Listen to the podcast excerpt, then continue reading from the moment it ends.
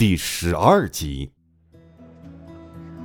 冯耀见人家女孩伸出手，双手在自己裤子上蹭了蹭，这才轻轻握了一下莫雨嫣柔嫩无骨的小手，然后是恋恋不舍的抽回手道：“我我叫冯耀，我想找份工作，但是没有合适的。”还边说，边将自己手中简历往背后放了放。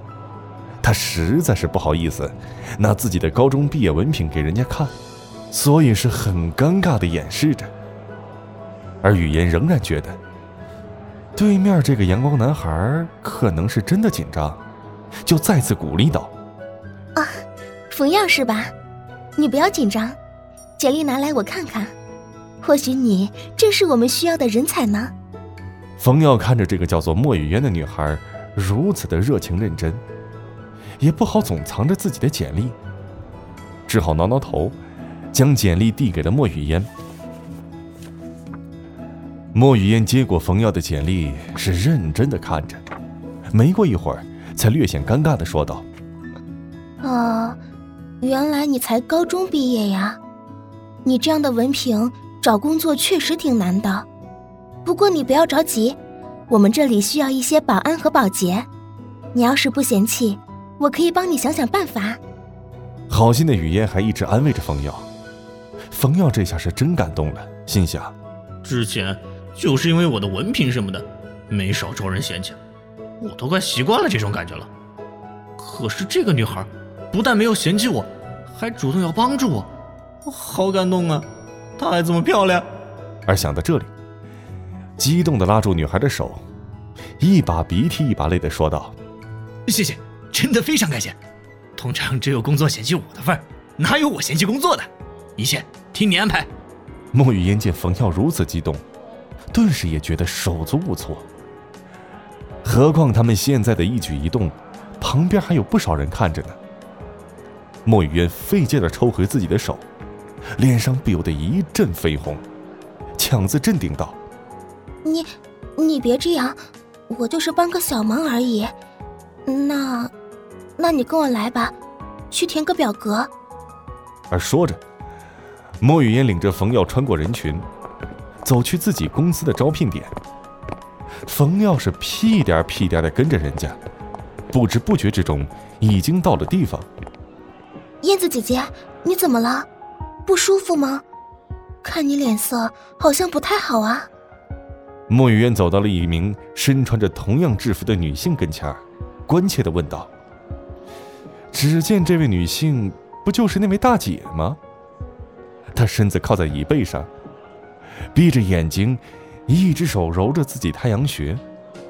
刚才为了逃避某人而跑坏的鞋子，则随意的丢在一边。两只可爱的小脚以一种很舒服的姿势，随意的搭在另外一把椅子上。不用睁眼，光是听着声音也知道是谁。哎，雨嫣啊，你来了，吃饭了吗？我没事儿，就是刚才碰到一个讨厌的家伙。燕子是略显疲惫的说道。冯耀从莫雨嫣的背后探出头来，只见说话的那个人是那位大姐，很不合时宜的开口说道：“大姐。”你说的那个讨厌的家伙是我吗？说着，还指了指自己的鼻子。再看我们这位大姐，似乎听到了一个极为熟悉的声音。揉太阳穴的手猛然停下，一下直起身子，也不管有没有穿鞋，双脚着地站了起来，是瞪大眼睛看着说话的人。此刻，大姐面容是极度扭曲。嘴唇颤抖，像是哭一般，无助的说道：“你，你，你是魔鬼吗？怎么会阴魂不散呢？”啊！最后啊的一声逃离这个地方，根本没有在乎身后的莫雨嫣的呼喊。啊，燕子姐，燕子姐，你要干嘛去啊？而奔跑中的燕子是头也不回，带着哭腔说着。我要离开这里，我不想同魔鬼待在一起莫雨嫣则是一脸的纳闷最终嘟囔着：“魔鬼，什么魔鬼呀？难道最近恐怖片看多了？风耀看着大姐离开，连忙将刚才调笑的表情收了回来，换上了一个极为标准的绅士面孔，跑到莫雨嫣跟前儿，拉了一把椅子，轻轻地放在莫雨嫣的身后，并且还装得很绅士的样子，请莫雨嫣坐下。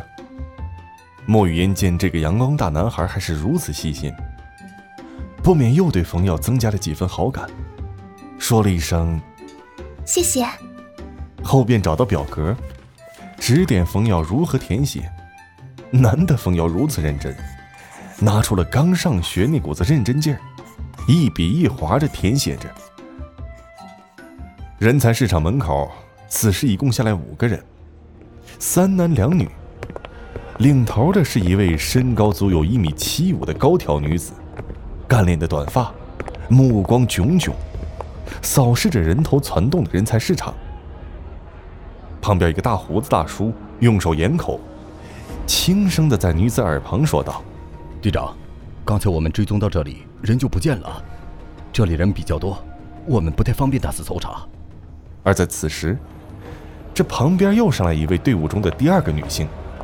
个子不算大，也就一米六左右吧，同样是短发，但被他拿发胶打理的是根根竖起。更特别的是，他此时也戴着一副墨镜，即使是进入人才市场，也没见他摘下来。这是耍酷呢呀！只听他也在队长耳边轻声的说着：“队长，我已经给那小子身上打了荧光剂，普通人看不到，但是……”我一旦运用异能，他便无处遁形。嗯，不错，你们做的很好。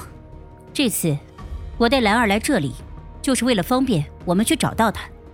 说着，又对旁边那个大胡子大叔点点头，接着说道：“以兰儿的热锁定的技能，加上你杜峰的气味锁定技能，就算那个家伙会隐身的异能，也逃不出我的手掌心。”哼想在我南宫羽手上跑掉，没那么容易。说着，南宫燕还不忘紧了紧自己的拳头，发出了关节压下的咔咔声。身边的人是不由得头皮发麻。别人不知道，他们可以深知这个队长的手段，拥有铜皮铁骨，刀枪不入，寻常水火根本没法对他造成影响。这里除了兰儿之外，其他三个男人，就是在南宫羽温柔的小拳拳下臣服的，最后才加入到以南宫羽为首的狩猎队。本节目由 Face Live 声势工作室倾情打造，Face Live 声势工作室创造声势新时代。